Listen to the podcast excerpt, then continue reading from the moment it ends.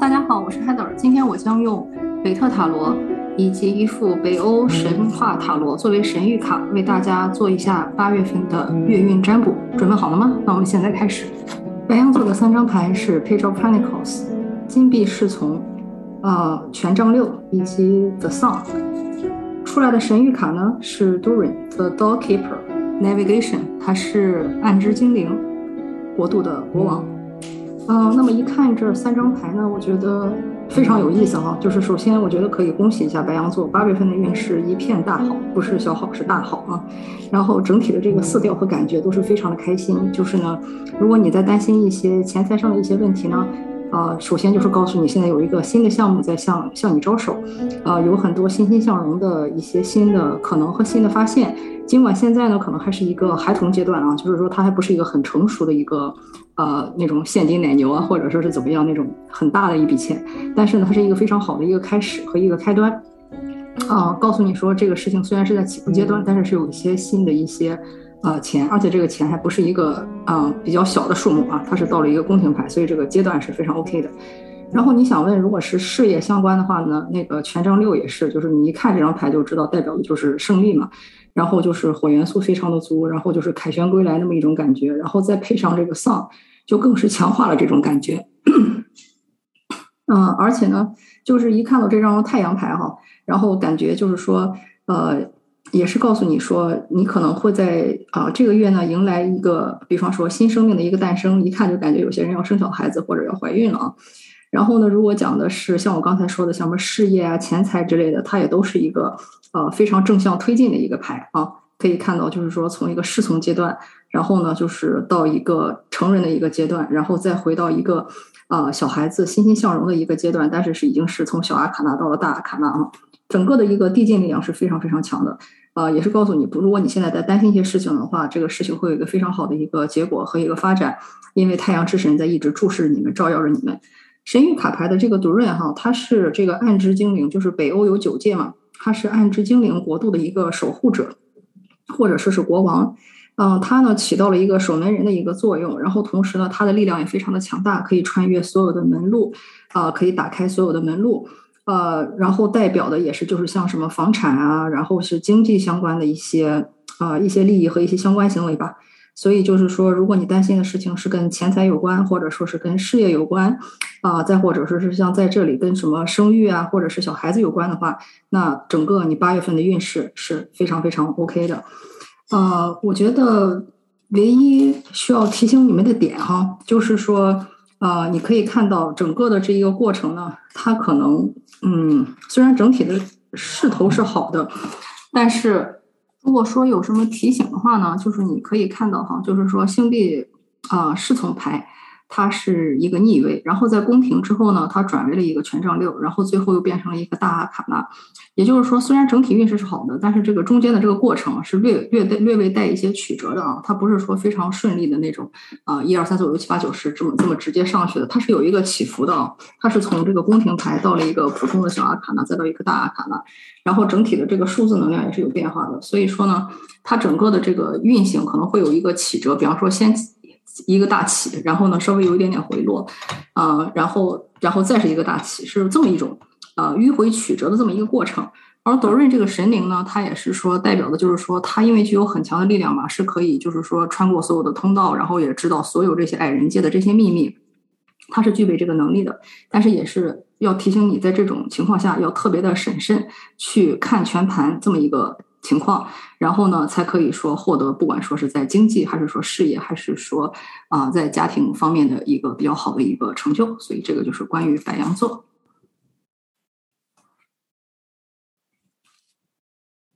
金牛座的三张牌呢是宝剑六的逆位，Strength，还有战车力量牌和战车牌。神谕卡牌呢是嗯 f o r y a r d 代表的是 Temperance，它是这个嗯九界中冰雾之国 Niflheim 的国王。嗯，金牛座一出来，这个整体的势头，嗯，怎么说呢？感觉整体能量比白羊座差一些哈。就是首先就是说你在八月份呢，你首先要面临的就是说一个比较痛苦的一个离别过程，这个离别过程呢，可能是来自于工作，也可能呢是来自于家庭，比如说有亲人逝去啊，或者说有很好的人关系很好的人离开啊，或者是被迫去离开背井离乡，寻找一个新的出路。啊，基本上说来看这个牌的色调都不是一个很愉快的离开啊，它不是说很愉快的去奔赴新生活的那种主动的，而是说一个被动的，有一些东西是要从你生命中过去了，翻篇了。这么一种很被动的一种离开啊，首先是这么一个概念，而且很有可能呢，你会因为这件事情去远离你的一些家人和一些亲近的朋友。它并不是说一个啊整体，比方说我们全家搬到一个城市，移民去一个新的国家，不是这样的啊，是一些啊，第一是被动的，第二也是可能需要你背井离乡或者是远离一些亲人朋友的一个离开。啊，所以呢，在这种情况下呢，特别对你要求的就是说，你一定要拿出说内心深处的这个力量来。然后呢，去对抗这种呃这种力量，这个力量呢，其实在这里也可以体现出来啊。它其实更多的是一种自然界的一种神力，就是说这个事情它的发生并不是一个偶然的哈。它第一是一种大自然的一种力量，或者说是在你命运蓝图里的这么一种力量，是让你去学到东西的。所以在这种比较嗯困难的情况下呢，拿出你内心深处的力量去驯服你心中的这个猛兽。或者说拿出你的勇气来去重新面对这个新地方的这个生活，是一个非常非常关键的事情，它也不容易。就像这个在这个伊南娜女神在训狮一样，它并不是一个很简单的一个事情啊，真的是啊，就是需要你呃去意识到这是你生命中一个很大的一个功课，或者说是一个事情，要去很认真的去做的。然后同时在这个过程中呢，节制或者说耐心也是很关键的，因为这就是我说的啊这个。神呢是 Niflheim 的国王，然后他是那些冰雪女神以及代表啊水呀、火呀、风呀那些神的父亲和祖父，所以说他本身就是代表了来自于一种说神王的一种力量啊。然后呢，他也是一直在跟这个看到他手里拿着一个会讲话的一个头哈，他一直在跟这个代表智慧的这个神灵在沟通。所以在这种情况下呢，你不光是要拿出力量来，还要意识到这是一种自然之力，类似于是给你安排的一个命运的一个卡点和一个功课。然后呢，要去积极的去寻找这方面的一些指引和一些神灵去跟他们沟通，相信你自己内心的直觉。但是同时呢，要保持这种节制感啊，就是要知道啊，冰雪来了，风霜来了，风暴来了，你所能做的呢，就是等待暂停。但是你一定要心中啊一直有力量，才能把你去撑过这个比较难过的这个阶段啊。然后接下来的这个战车牌呢，也是你可以看到说它又是一张大卡大阿卡那牌啊，但是很奇怪的是，它就又 reverse 回去了，就是从八又到了七，所以这也是很有意思的哈。就是说这个月呢，你的那种情感也好，或者说你的动力也好，它其实是带点那种起起伏伏的，对吧？一开始可能是比较悲痛，然后就说啊不行，我要振作起来。但是振作起来以后，我应该往哪个地方走呢？它又是一个很纠结的一个牌，黑白两两边都有，你可以说它往任何一个方向，对吧？然后呢，他也准备好走了，但是具体去哪边，他其实并不知道，因为在他的面前是有两条路的，所以这个也是就是想要去提醒金牛座的一点哈，就是说，呃，虽然拿出来这个内心的这个冲劲儿和这个力量很关键，但是呢，也要去审慎的去看一下，啊，为什么要给你安排这么一个功课和这么一个环节，然后呢，你应该选择哪一个道路，然后呢，就是说。虽然表面上你可能是觉得已经准备好了，但是其实你知道你一直是有两个选择的。这两个选择的这个路呢，不管怎么样都是你人生的一个比较大的一个决定。所以呢，要分分分外的审慎，然后同时也要说保持这么一个节制的心态，意识到它本来就是自然的一部分，或者说是啊你命中铺陈已经注定好的呃一部分。这一部分呢，其实是非常非常关键的，就是像我说的，它其实本来就是一个给你安排的功课嘛。所以呢，在这个时候要特别的注意说自我控制啊，去获取力量啊，同时要有一个更高更远的一个视角去看待这个事情啊，然后同时也要控制自己的情绪啊、情感啊，然后就是不要过过于敏感之类的。所以这个是给金牛座的提示。双子座的三张牌呢是逆位的星币八，正位的星币呃宝剑七，然后再加上一个圣杯七。神谕卡牌呢是 Nerthus。这个也是这个来自 Niflheim 的一个神明啊，然后很多人认为他是中性的，就是既不是男性也不是女性，然后也有一些人认为他是女神啊，啊，然后一看这个双子座就更惨哈，就是说双子座在八月份呢，就是要埋头苦干一段时间，去好好的去钻精或者说钻研自己的业务，然后呢一定要实打实的干工作，不许光。就动动嘴皮子，这个一看，你看他这个拿出这个锤子来了啊，而且聚精会神的在敲，也就是说，你在八月份的主要功课功课或者说工作，就是一定要实打实的塌下心来，好好的去做这个事情啊！千万不要，因为大家都知道双子座就是口花花嘛，就是嘴很会说啊，但是其实可能不做什么正儿八经的事情啊，或者说心有很多的宏图大志，但是不是都都能做的那种。所以呢，这个地方就是给双子座的一个致命一击啊，就是你是一定要踏踏心、踏踏踏实实的踏下心来去做事情的，这一点非常非常的关键啊，是一定要干的，一定要动手的。啊，而且呢，这个做的这个事情可能也不一定是你平时要做的，而是一个可能更在我们的心目中偏向于蓝领工人的那种工作，比如说像做一些什么首饰加工啊、缝纫啊、化妆啊、啊汽车维修啊，或者是家里一些家具的一些修缮啊、整理啊、打扫卫生啊，就是明白吧？就是就真的要动手干的啊，不是说用脑力劳动什么做个 Excel 写个文章那种，不是，他是正儿八经用手干，而且要牵扯很多劳力劳动的那种。啊，但是很显然，大家都知道双子座这个性格特征嘛，让他这么做是很难的啊。啊，所以呢，接下来这个事情就发生了，就是说，如果你没有很踏踏实实的在好好的干的话，或者说呢，你干的时候没有说很专注或者怎么样的话呢，那必然就是说会出现一些人他盗取了你现在的这种权益，或者说盗取了你的一些劳动果实或者是胜利果实。这个盗窃是非常非常明显的哈，就是说，而且他也不是那种很正大光明的那种盗窃，而是说很像是剽窃。比如说，你辛辛苦苦写了一篇文章，哎，突然发现被人没有注明原作者的就这么转发了，然后稿费也没有给你，名声也没有给你，或者是你做好的一个项目，突然就发现，哎，怎么就被你同事拿去冠名了，或者他就成了这个项目经理了哈，就是类似于这种，就是非常隐晦的就被人偷掉了你的一些本来该是你的所得的一些东西。所以说呢，在这种情况下呢。啊，这个被偷肯定是会被发现的哈，因为你看这个人，他虽然想是小心翼翼，但是这个事情你肯定最后是发现了的。在你发现以后呢，你那个时候就会面临着很多各种各样的一些选择和一些诱惑，比如说可能这个人会应允给你什么东西，比如说像我刚才说的，如果一个人剽窃了你的劳动果实或者是一些成果呢，他可能会说，哎呀，就这么给你了，然后将来咱俩分成啊，或者说将来有什么好事儿我会再让着你啊，或者说这次我当了第一作者，下次你来当第一作者啊。就是很多这种花言巧语，或者是很多好像是给你很多选项啊，再或者是可能你的老板也说，哎，这次就这样吧，下次我们再给你一个什么东西，就是会有一些人给你画饼，会有一些人给你一些实打实的一些东西，就像这里的珠宝，或者是这个大家说不要再吵了，是吧？那个给你一些这个代表和平的这个这个橄榄环，但是也有一些人呢，他的确是就是。对你是有一些不好的一些情绪，或者是想害你的，比如说像这个蛇呀，还有这个异兽啊，对吧？他都是你都不知道这些人安的是什么心，到底是对你是真情还是假意，这都是你不知道的。所以那个时候呢，当这么一个事情被发现以后呢，你也会面临这么一个情况，就是说到底谁说的是真的，谁说的是假的？我到底要不要相信 A 的话，还是说相信 B 的话，还是说这个 C 说的话才是真的？你那时候会一个非常非常的困惑啊，然后同时再加上非常的滥情一种状态，就是啊。不知道哎，很难做选择哎，好像他们说的都对，要不要这么撕破脸这么一种感觉？这也是为什么这个神明会出来哈，就是这个 Nathas 这个神明呢，它的特征就是解决冲突，但是它这种解决冲突不是说像我们想的那种像一个法官一样说出来调停，说 A A 对了，B 错了这种不是这样的。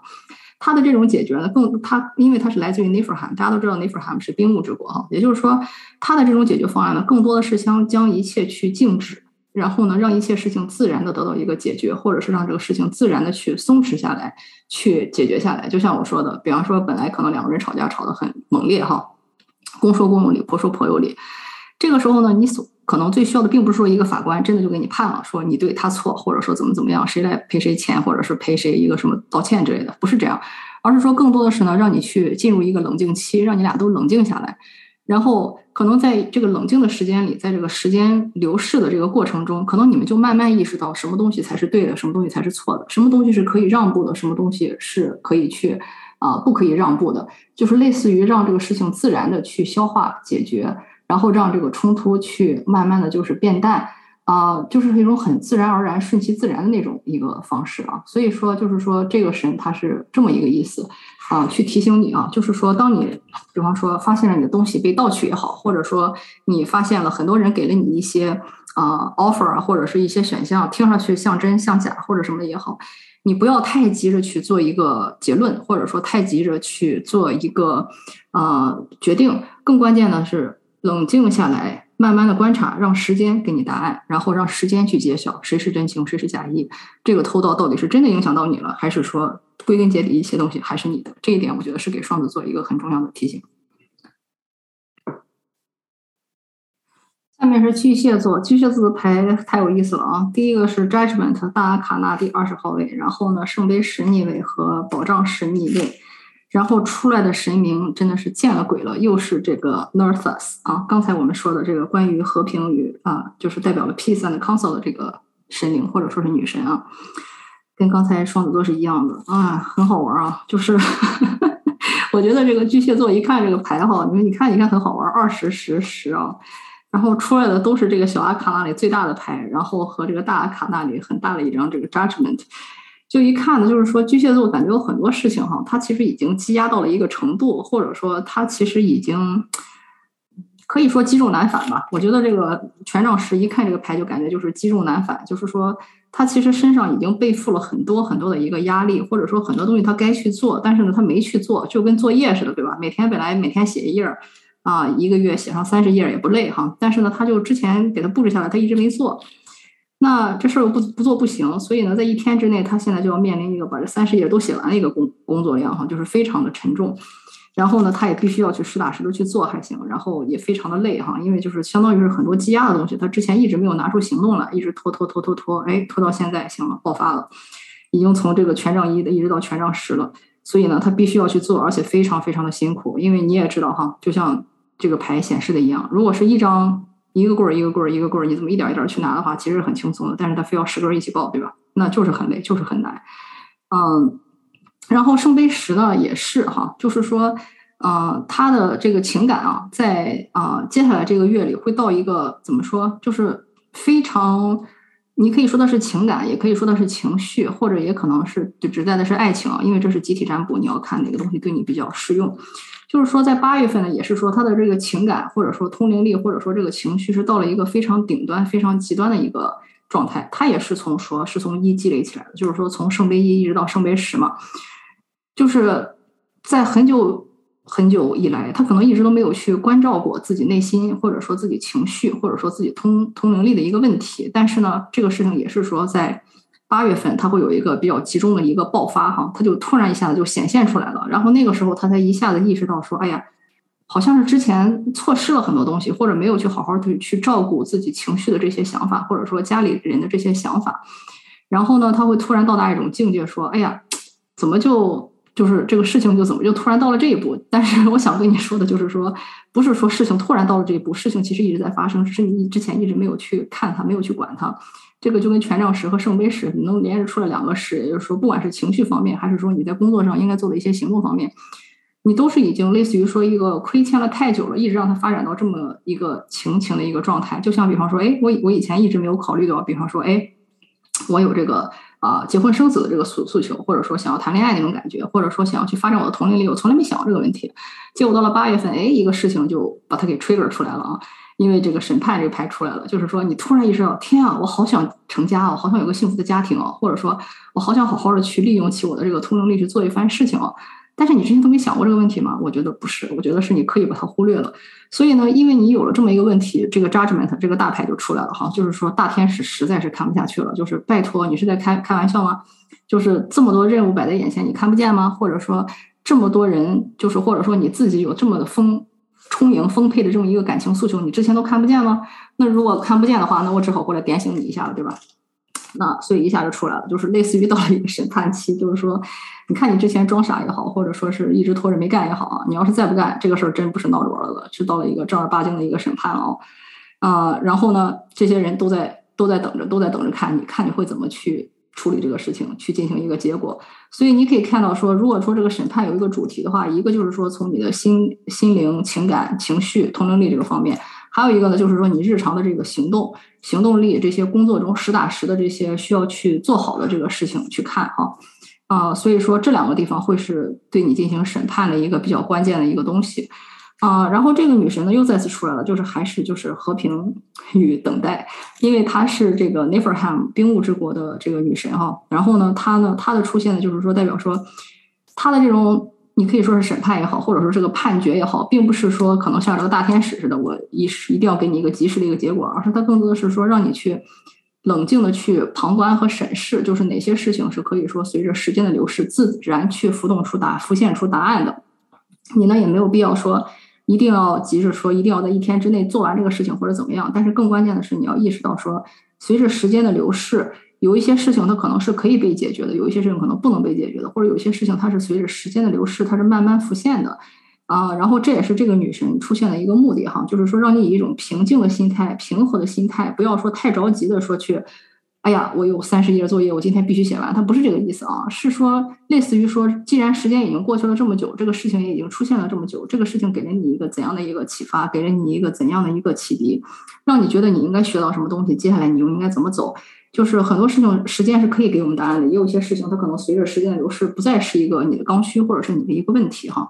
然后，所以我觉得这个是这个女神出现的意思，就是她没有说要逼迫你，或者说是当下就要给你一个呃审判，把你怎么怎么样，她没有这个意思啊。但是就是说，她的出现呢，是给你一种嗯提醒，就是说你要去意识到。有一些冲突也好，或者一些压力也好，可能是是可以把它放在身后的。有一些事情呢，有可能是可以去自然解决的；也有一些事情呢，可能就是必须要通过你，比方说真的像这种扛大包似的这种行为，才可以去努力，或者你要去直面这个冲突，你才能允许这个事情进行一个啊改变，或者说是一个这个冲突去把它移除。所以这个是给巨蟹座的一个提醒。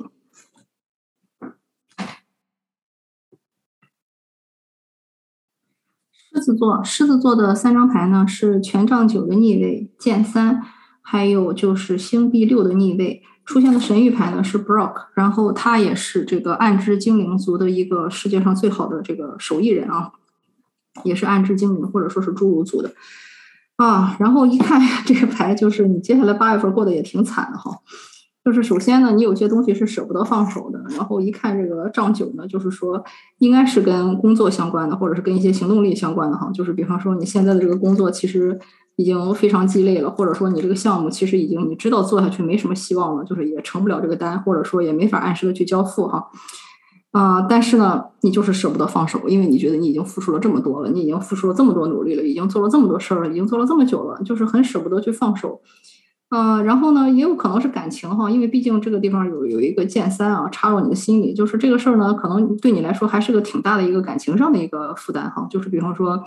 嗯，可能是在这种啊谈恋爱或者什么的过程中，说，哎，我已经为他付出了这么多，已经跟他在一起花了这么长时间，然后双方都进行了如此多的改造，怎么这个事情还是不行呢？这个时候你也可以看到他这个心态是什么？他这个心态就是说那种很在乎他的沉没成本，就是说觉得我已经付出了这么多。然后呢，类似于说，树林这么大，我偏要选择在一棵树上吊死这么一种心态啊。然后呢，所以就是，哎，还挺可怜的。呃，尤其呢，就是这种心态呢，也会造成这种万箭穿心啊。这种万箭穿心有好几种解释。第一种就是说，这个是这个人是带给你很多说情感上的这种负担或者创伤的，比如说像我们说的男女朋友或者配偶之类的哈。你在他身上的沉没成本已经很多了，然后你也为他付出很多了。啊，你也已经竭尽全力的说去给到他你可以给的一些东西，甚至是给了他很多物资上的帮助或者物质上的帮助，但是这个事情还是不行，还是没有说 work out 进行解决哈，所以你的心是非常非常受伤的，这是一种。还有一种呢，就是说你真的是因为这个事情已经造成了身体健康上的一些不适，就是已经开始有这个心脏不舒服啊，然后经常觉得心慌气短，然后呢，这个权杖九也是就是说。可能身体上已经有一些正儿八经的一些炎症了，它不是说光是一个心理感觉，而是你正儿八经的身体身体上已经有很多不舒服的一个一个状态。如果说看这个身体状况的话，应该是头部啊、肩膀哈，或者说一直到腰，或者说整个脊柱，就是都已经有出现问题了，健康方面已经出现问题了，就是因为你老是不肯放手，就是像我说的，啊，不是一夜闭目，而是说就是非要在一棵树上吊死，舍不得自己的沉没成本，舍不得自己曾经过去给予他们的一些帮助啊。或者是这些物资上的这些帮助啊，或者是这些教导啊，这种东西你就舍不得，那舍不得不放手，那心不就被扎得透透的吗？对吧？一下子三箭插到心里了，所以就还挺不幸的啊。然后呢，呃，还有一种可能性就是像我说的，工作上，工作上你可能也是，就是说，哎，这个人可能以前说职级低于你，或者说资历没有你深哈，然后你教给他很多东西，很多实打实的可以帮他去进步的一些东西，但是这个人呢，并没有说给到你一个良好的回馈，或者说那个人反而就是说恩将仇报，也是让你觉得非常的伤心啊，就觉得哎，这个人怎么可以这样对我，对吧？就是这种感觉啊，所以呢，就是也会也是会遭到说，哎呀，不肯放手，就是尽管我知道我这个手下背叛了我也好，或者说他对我不忠也好。但是我还是舍不得放掉他，因为毕竟是我一手带起来的人哈，所以这是也是有这种万箭穿心的这种感觉。不管怎么样，反正就八月份挺惨的。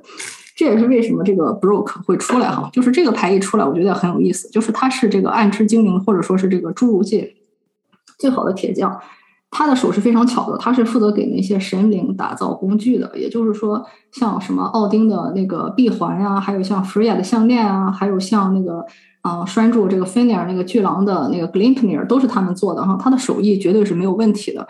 呃，所以这里呢，我觉得也是在提醒你，或者说告诉你，就是其实你是有一个非常强的一个能力，或者说是一个嗯 skill，就是一个工作技能的，你的动手能力是非常非常强的。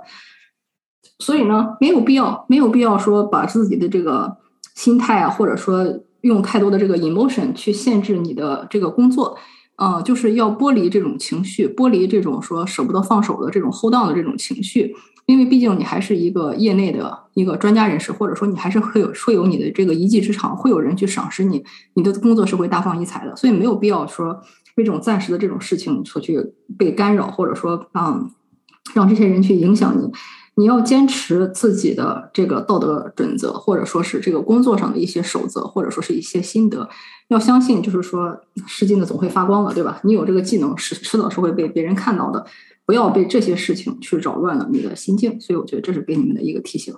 还有呢，一个就是。尽管你的技能很强哈，但是你也不要因为这个事情去停止工作，停止对这个啊精湛技艺的追求，或者说是对这个继续工作下去产对自己能力产生怀疑啊！你只要一直坚持工作下去，并且一直坚持自己内心深处的准则，事情是一定可以会有一个好的结果的。处女座，处女座的三张牌是教皇啊、权杖国王以及 Tower 逆位。出来的神谕卡牌是二的，就是这个命运三女神中负责编织现在的这个女神啊，当下的这个女神。哇，一出来这个牌，感觉好困难哦。就是处女座，就是虽然不幸哈，但是不像刚才那个星座是个小不幸，这都是大不幸啊。就是除了一张宫廷牌以外，两个全都是大卡呢，就是说遇到的都是大事儿啊。第一张牌教皇牌哈，就是说它呢代表的是非常非常重的这个土性元素的这个力量。也就是说呢，他是非常的刚愎自用的，他是非常听不进去别人说什么的。他就是因为他高高在上，他是教皇嘛，对吧？他说了算嘛。所以呢，一直以来他其实都是非常霸道，或者说是你可以说的更偏激一点，他是非常不讲道理的。他自己一旦认定了一个事情，他是不会听进去别人怎么说的，对吧？所以这个就是一个教皇的一个问题哈，就是说，其实呢，有一些事情，比方说可能其他有其他的解决方案，或者说这事儿他不应该插手，但是呢。既然这教皇牌出来，就证明说处女座你在八月份你是非常霸道的、不讲道理的、听不进别人劝的，你就是不听，你就是不信，你就是高高在上的，非要以你自己的这个状态想去影响别人哈。然后呢，再加上这个权杖王，权杖王呢就是说火加土的力量，就是说你不光非常固执，你还非常有冲劲的就把这个事儿给做了，呃，就是类似于这种霸道的，像我们说的爹味儿十足，我觉得就是很典型的一个权杖王哈，就是说。他就是非常刚愎自用的，一意孤行的去把这个事儿给做了啊！而且呢，就是说，如果这个事情跟你的家族或者说家人有关呢，一般来说就是感觉就是跟你的父亲那边是有关系的哈。就是有什么啊事情，你是一定插手，而且非常刚愎自用的去干涉了这个事情。那干涉了这个事情，最后怎么样了呢？Tower 出来了呀，就是大家都炸窝了，炸炸炸毛了，然后就是从这个。高塔上噼里啪啦就掉下去了，然后你也可以看到这两个穿红袍子的在这里穿着红袍子，直接从高塔上摔了，是吧？而且背后电闪雷鸣，就是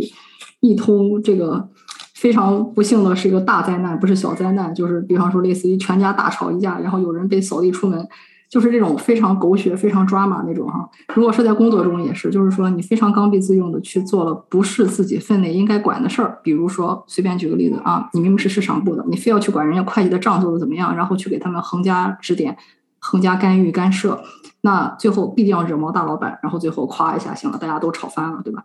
然后，所以这就是这么一个一个故事的一个铺陈哈，就是说男性力量过重，这个火性和这个土性的这个力量过重，然后最后那不就电闪雷鸣，把这个雷电给引燃了，啪一下就全塌了哈。所以整个九月份过的就是这样，就是一开始你觉得自己是个专家或者大拿，或者说可以很霸道的去主持公道，你可能一开始的本性不是坏的啊。权杖王是个很很踏实或者说是很很好的一个人，他没有什么坏心眼儿。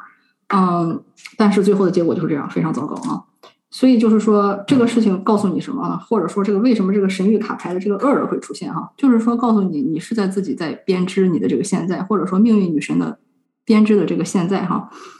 就是你一定要去注意这个当下，一定要注意这个命运线路的这个平衡。有很多事情呢，不是说你光看当下这么一个点，你就急着说冲下去去说，哎，你是对的，他是错的，这么一种感觉。很多事情它是命运的铺陈，然后呢，它也在于我们当下的每一个小小的决定，或者说去决定这个事情的走向。很多事情你看上去像是一个当下的问题，它很可能是一个过累过去积累了很久的一个问题。你没有看过全盘，你就在其中一个点上切入了。比方说，像我举的例子，你可能看不过去